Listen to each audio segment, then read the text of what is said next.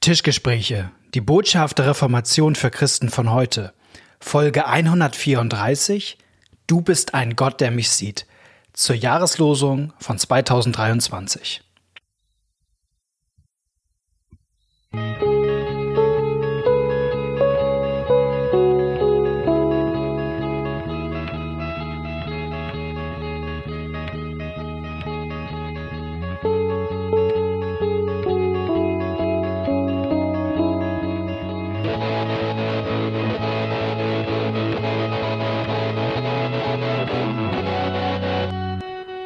Herzlich willkommen bei einer neuen Folge von den Tischgesprächen. Mein Name ist Malte Detje, mir gegenüber sitzt Knut Nippe. Moin Knut. Moin Malte, Und danke wir für die Begrüßung und die Bewirtung. Die sich auf eine Cola beschränkt, Nein, ich habe hier noch ein Glas Wasser stehen. Ist, ich trinke hier simultan. äh, wir haben Großes vor heute. Wir wollen nämlich reden über die Jahreslosung. Ja, Ja, es ist ja manchmal Fluch und Segen, diese Losung. Es ist toll, dass es sie gibt. Und auf der anderen Seite, man kann ihnen auch nicht entkommen. ja, aber ich, ich leide nicht drunter. Also ich, ich finde es eigentlich cool. Also man kann ja darüber reden, warum, warum muss das sein? Ich finde, es muss überhaupt nicht sein. Aber dadurch, dass es die gibt, gibt es so viele Leute, die darüber nachdenken und man nimmt sich selber die Zeit. Ja. Also es, das finde ich einfach das Tolle. Man nimmt sich Zeit, sich das mal zu Gemüte zu führen, vielleicht ein bisschen tiefer einzusteigen. Und dann gibt es eben viele Leute, die das in dem Jahr auch gemacht haben und man kriegt, dadurch kommt in so eine Kommunikation rein, kriegt von anderen noch gute Impulse. Also dafür äh, genervt bin ich davon eigentlich nie. Sehr gut. Nun ist das Jahr schon auch ein bisschen am Laufen, wenn wir das hier ausstrahlen. Und trotzdem haben wir gesagt, diese Jahreslosung, wir können sie erst einmal sagen, du bist ein Gott, der mich sieht.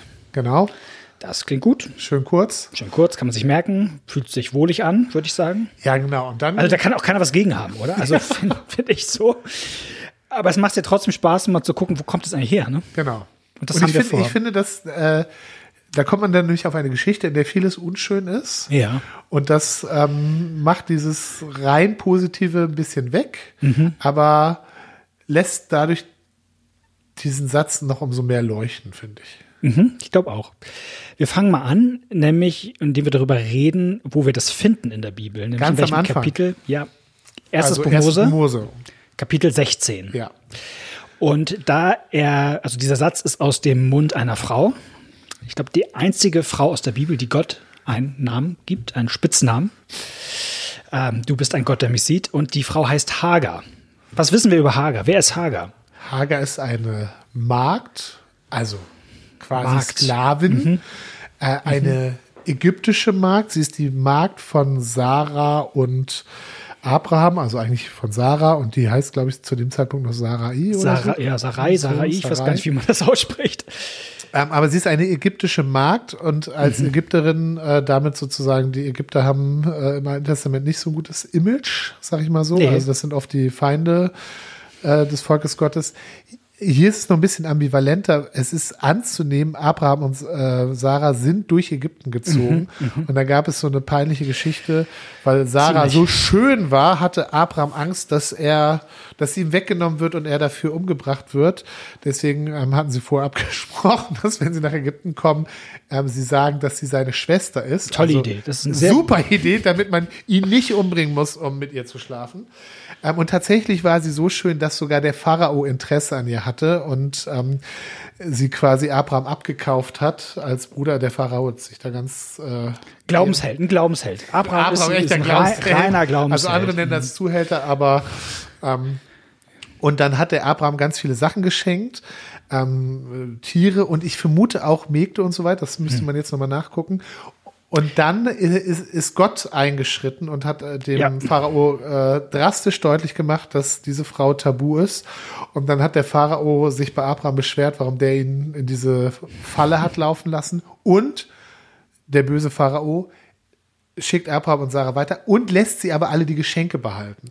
Und es liegt eben nahe äh, zu denken, dass diese Magd vielleicht aus dieser Geschichte kommt und dann ist es, ist es sozusagen, wirkt sie nochmal wie eine Sklavin, also ein Geschenk eines anderen. Also das ist jetzt hier kein normales Anstellungsverhältnis, sondern quasi wie so eine Leibeigene. Ja, und ich finde das deshalb, ja, du hast es gesagt, weil für uns so klar ist, wenn wir uns in der Bibel ein bisschen auskommen, die Ägypt, auskennen, die Ägypter sind die Bösen. Ja. So, also so, so kennt man sie ja nur, ne?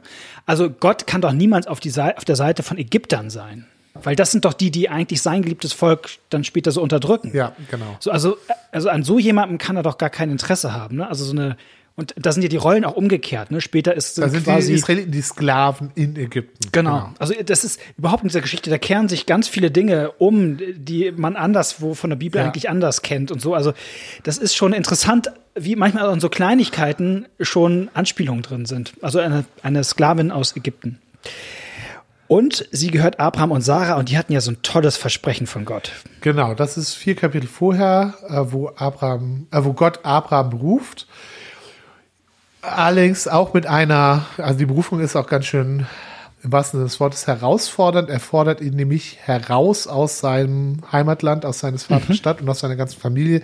Das, was einem damals eigentlich ähm, Identität und Sicherheit und alles gab. Also Abraham soll alles das, was ihn sozusagen stärkt, verlassen.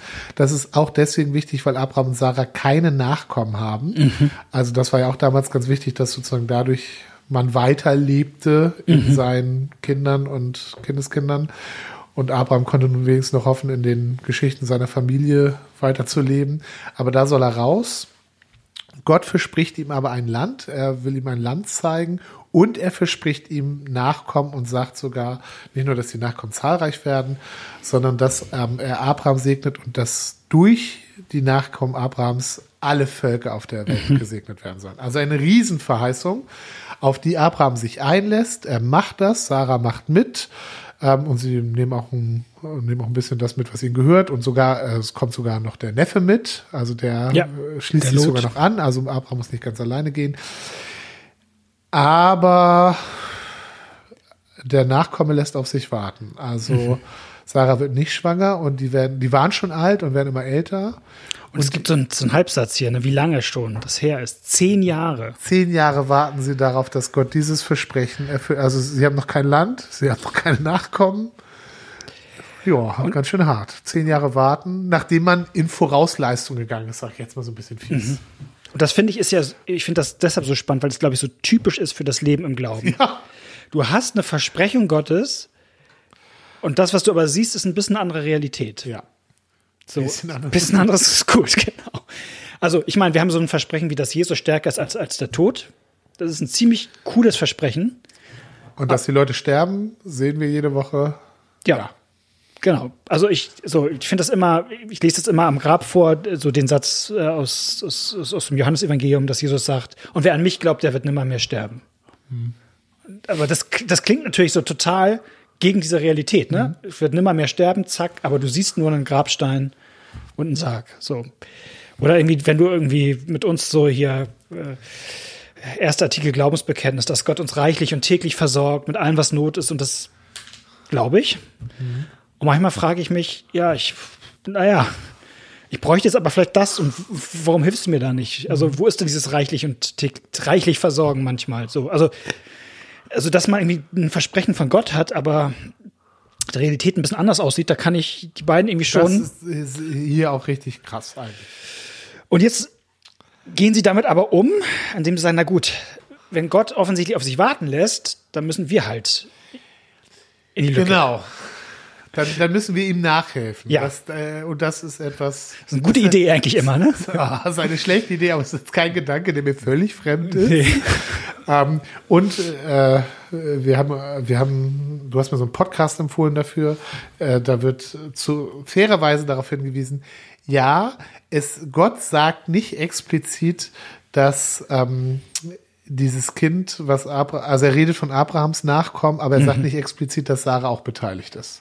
Genau. Und das, das muss man fairerweise sagen, das ist natürlich gemeint, aber Abraham ist inzwischen 85 und Sarah 75. Und wie gesagt, bis jetzt hat es nicht geklappt. Und da kommt Sarah auf die Idee, hey, ich habe doch eine Idee, wir könnten es doch so machen, ähm, ich gebe Abraham meine Magd, ja, die kann schwanger werden, ich kann das nicht mehr. Die kann schwanger werden und dann, weil sie ja meine Magd ist, nehme ich das Kind und Ja. so, so kriegen wir das doch noch hin. so kriegen wir es so umgedreht, dass Gott irgendwie sein Versprechen einhält, aber wir haben halt Also wir müssen es halt ein bisschen drehen. Ja. Ja. Ähm, komischerweise klappt das nicht so. Also, also, also das, Ja. eigentliche, das eigentliche klappt. Genau, also die Idee funktioniert. Ähm, also es ist richtig krass, eigentlich finde ich auch wie da nochmal dieser Sklavencharakter von der Hagar.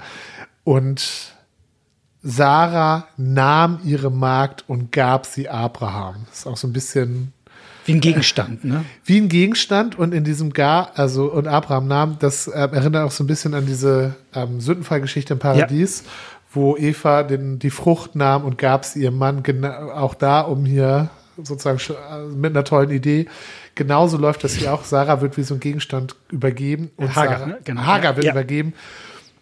Und ja, sie wird schwanger. Also eigentlich könnte Sarah sich jetzt freuen, dass ihr Plan funktioniert hat.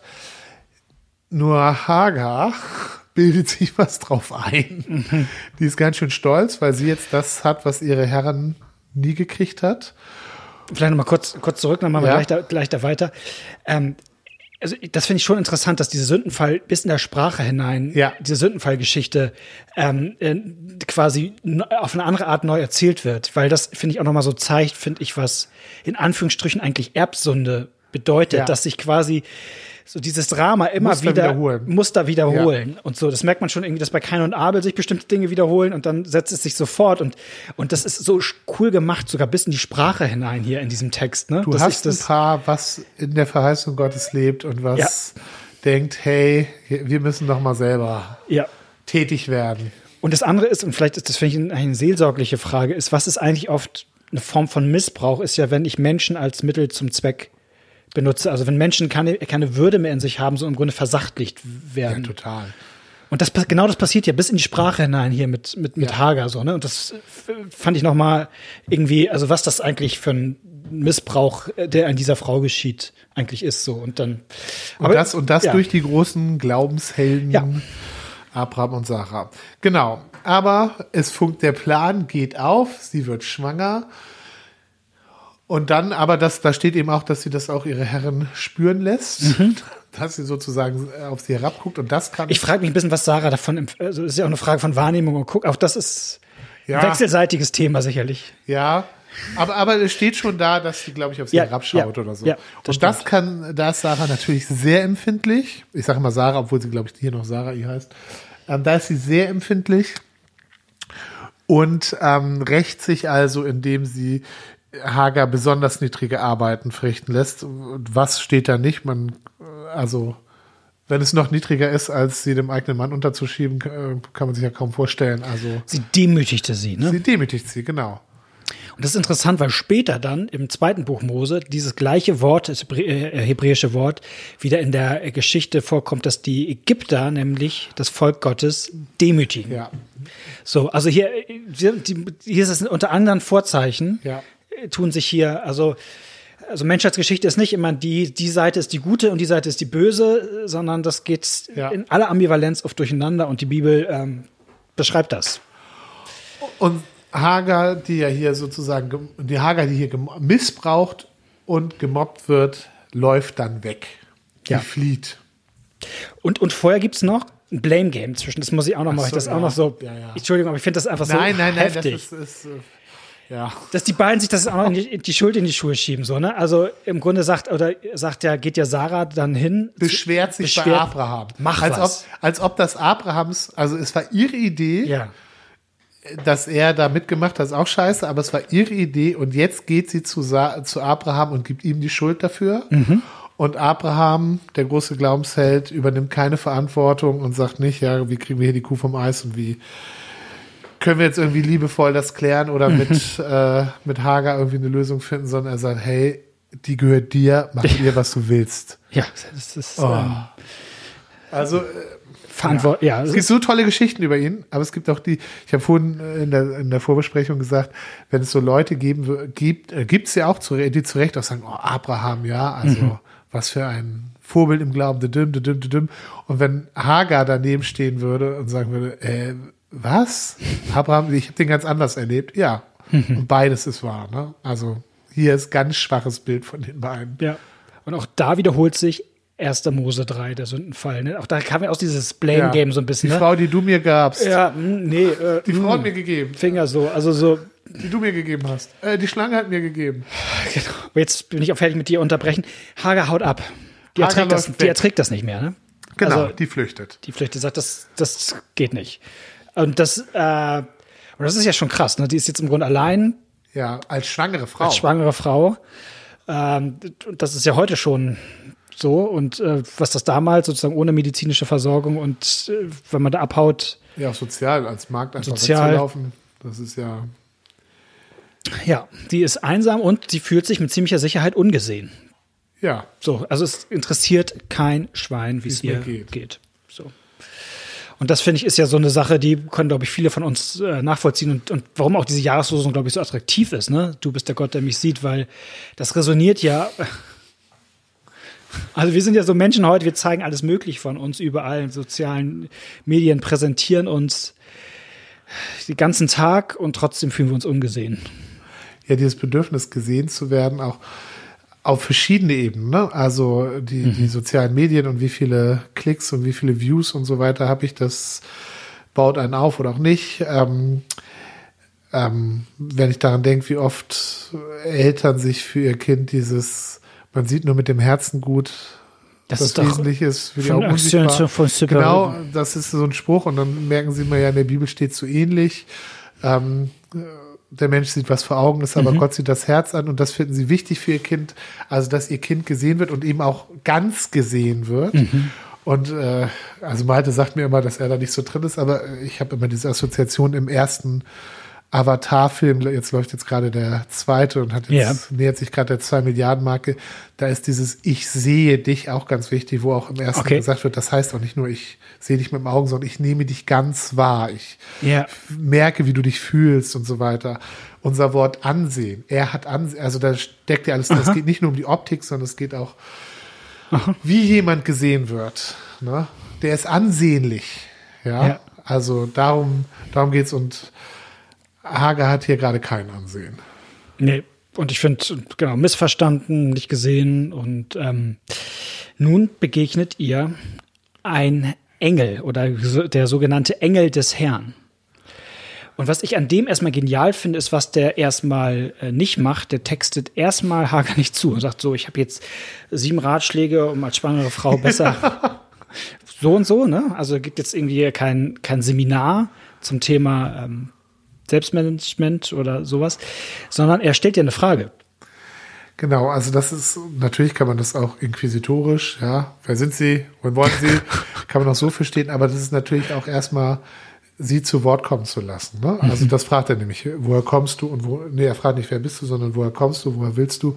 Also das, er nimmt sie in den Blick, er zeigt Interesse an ihr. Er sagt hier, ich bin, bin, erzähl mal was von dir, das interessiert mich.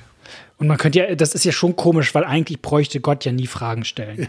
Weil, also, wenn ein, ein, warum soll ein wiss- allwissender Gott Fragen stellen? So, aber Gott stellt ja dauernd Fragen, ne? Geht ja schon los. ähm, Wo bist du, Adam? Wo bist du? Genau. Also auch hier wieder Geschichte, also die, die hängt so zusammen. Und das sagt er ja auch nicht, weil er nicht weiß, wo Adam ist. Also Gott läuft ja nicht so das Paradies und denkt sich, Adam, wo bist du? So, Ja. Ich finde ihn nicht. So, so und also und das ist Ein Beziehungsangebot. ist ein Beziehungsangebot. Und das ist ähnlich in einer anderen Geschichte, die, die, die ich total anrührend finde, ist, wo Elia mal total verzweifelt ist. Und da begegnet ihm auch ein Engel und, und stellt ihm auch erstmal eine Frage. Ähm, so, und das, also, das ist irgendwie so ein Muster in der Bibel, dass Gott, das hat fast schon was Therapeutisches, erstmal wissen will, ähm, hey, red dir doch mal deinen Frust von der Seele. Auch, auch Jesus, der, ich weiß nicht, ist das ein Blinder, zu dem Jesus sagt, was willst du, dass, Dass ich dir tue? Ja, also Ja. auch, ich, ich hätte da so, so eine Idee gehabt, ja, Ja. so, aber nee, erstmal lässt Jesus den zu Wort kommen. Genau, und das macht der Engel hier und offensichtlich wirkt das bei, bei ihr, ne? Also daraufhin sagt sie am Ende, du bist ein Gott, der mich sieht. Also weil sie sich ja Gesehen fühlt. gesehen fühlt, weil sie redet. Also ich stelle mir das so vor, dass sie erzählt, dass sie mal über den großen Glaubenshelden Abraham ein bisschen Abraham lästert. Abraham ja, sich ihren Frust da von der Seele Ja. reden darf. Ähm, Aber er, er, er sagt ja auch was. genau, also sie kriegt ja eine Verheißung. So, Genau. das wird ein großes Volk aus diesem Kind hervorgehen. Das ist, äh, der Sohn wird später Ismael heißen. Das ist äh, ja auch religionsgeschichtlich interessant, weil ja zum Beispiel im Islam ist äh, Ismael ja der Sohn der Verheißung. Genau, die argumentieren also, ja, das ist der Ältere, also das mhm. ist der, also im Islam ist das der eigentliche Segensträger. Genau. Ähm, interessant finde ich hier, da stecken ja verschiedene Aspekte noch drin. Erstmal dieses, ist das ja erstmal eine eine Verheißung, dass es diesem Kind überhaupt gut gehen wird, dass ja. das gesund zur Welt kommen wird. Ja, das, also das, ist, das ist ja, das ist ja das, worüber, das Naheliegende, ne? worüber sie ja. wahrscheinlich sich die meisten Gedanken gemacht hat und äh, die äh, ja. Info aus dem wird ein großes Volk werden und der wird, der wird sich gut durchsetzen können, ja, der wird mhm. sich so, das ist schon, das ist ja schon mal, da ist ja schon die äh, größte Sorge beantwortet. Aber dann auch noch diese Verheißung des großen Volkes hat natürlich eine Parallele zu der Verheißung an Abraham. Mhm. Also obwohl das jetzt hier nicht, ist nicht das Gleiche, weil bei Abraham ist eben die Segensverheißung und durch die nachher auch alle Völker gesegnet werden und so weiter, also eine richtige Heilsverheißung. Aber es ist doch sehr, sehr viel, also mhm. geht da schon sehr weit mit, dass hier auch ein großes Volk äh, dieser Frau ähm, versprochen. Können wir jetzt nicht so von uns sagen, dass wir jetzt direkt solche Ver Verheißungen dieser groß. Nee, ist schon, ist schon groß. Ja. Und gleichzeitig ist es, und das finde ich nochmal an dieser Geschichte irgendwie wichtig, ist es nicht ein, ähm, jetzt wird alles gut gemacht. Da ja. kommt der Engel hin und sagt, also so ein bisschen kitschig kann man es ja manchmal drehen, auch gerne in, in christlichen Kreisen. Sie ist auf dem Boden, sie, sie weiß nicht, wohin und jetzt kommt Gott und rettet sie und alles wird gut. So, also äh, so könnte man es ja drehen. Aber nee, also sie, später ist es ja sogar so, dass sie sogar vertrieben wird ne, mit ihrem Sohn und und man sogar den Eindruck hat, dass Gott damit eigentlich auch ein bisschen einverstanden ist auf eine gewisse Art und Weise so, ne? Ähm, wenn man später in 1. Mose 21 dann liest, wie Isaak geboren wird und dann also es ist nicht so, dass ihr Leben auf einmal frei von Ambivalenzen wäre. Ja, genau. Du, also eine Sache hast du jetzt sogar noch übersprungen, dass er, also bevor der Engel ihr dieses Versprechen gibt, ja geht der nämlich, genau wie Abraham, na, geh aus aus deines Vaters Land, ja. sagt der Engel zu ihr, kehr um, geh zurück zu Sarah und demütige dich unter ihre Hand. Also das, das kommt sogar noch davor, ja. dass er sie in diese blöde Situation zurückschickt und dann sagt er das andere. Und das ist schon schwer genug und es, ich finde es erstaunlich, dass Sarah das so macht. Hager. Hager, ja. meine ich, dass Hager das so macht. Ähm, aber offensichtlich gibt ihr dieses gesehen werden und dieses Versprechen so viel Kraft, dass sie bereit ist, in diese Mobbing-Situation zurückzukehren. Und wenn man dann weiterliest, kriegt man hinterher mit, dass äh, es dreht sich dann, dass sie nachher, also später wird sie dann, als beide Kinder mhm. da sind, äh, wird sie wieder vertrieben. Aber mhm. erstmal schickt der Engel sie zurück. Mhm.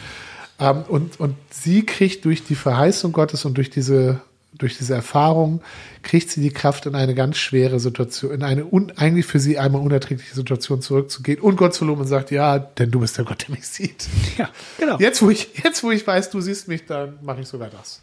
Und, ähm, und es ist nicht konditional, ne? Also der Engel sagt nicht, wenn du das machst, dann wird Gott dich ganz toll belohnen mit einem großen Freund, stimmt, bla bla bla. Stimmt. Das ist keine Kondition, sondern es sind zwei nebeneinander stehende. Geh zurück und übrigens, aus deinem Sohn wird ein großes Volk werden. Ja, und ich finde das deshalb so wichtig, weil ich, ich finde ja immer, gerade so neue Jahre sind ja immer so, also wir sind ja alle so drin, jetzt kommt das Traumjahr, also ja. 2022, oh, echt gut, dass wir es geschafft haben, aber jetzt, so, ne? so, und das ist nicht Hager Story, so, nee, die, die Ambivalenzen bleiben. Ja. Und, ähm, aber wenn man mit einer Verheißung durch Ambivalenzen geht, dann geht es sich vielleicht manchmal einen Tick leichter. Auch wenn die Ambulanzen bleiben. Jetzt waren wir bei einer Sache so ein bisschen immer durcheinander, auf die würde ich gerne mal zu sprechen kommen. Ja. Wer ist denn dieser Engel des Herrn? Ja, das musst du mir erklären. Da steht, da steht, Engel des Herrn, dann. Dann ist es wohl der Engel des Herrn. Ja, was, was, willst du denn jetzt hier will, noch rein, reindeuteln? Reindeuteln. Naja, also um dir, um dir mal eine, um dir mal eine Rampe zu bauen. Es ist ja schon interessant, dass es überhaupt im Alten Testament so, dass manchmal der Engel des Herrn auftaucht und dann steht da manchmal ähm, und, also, und Gott sprach und so weiter. Also ja. das ist, ist völlig normal, dass das so hin und her geht.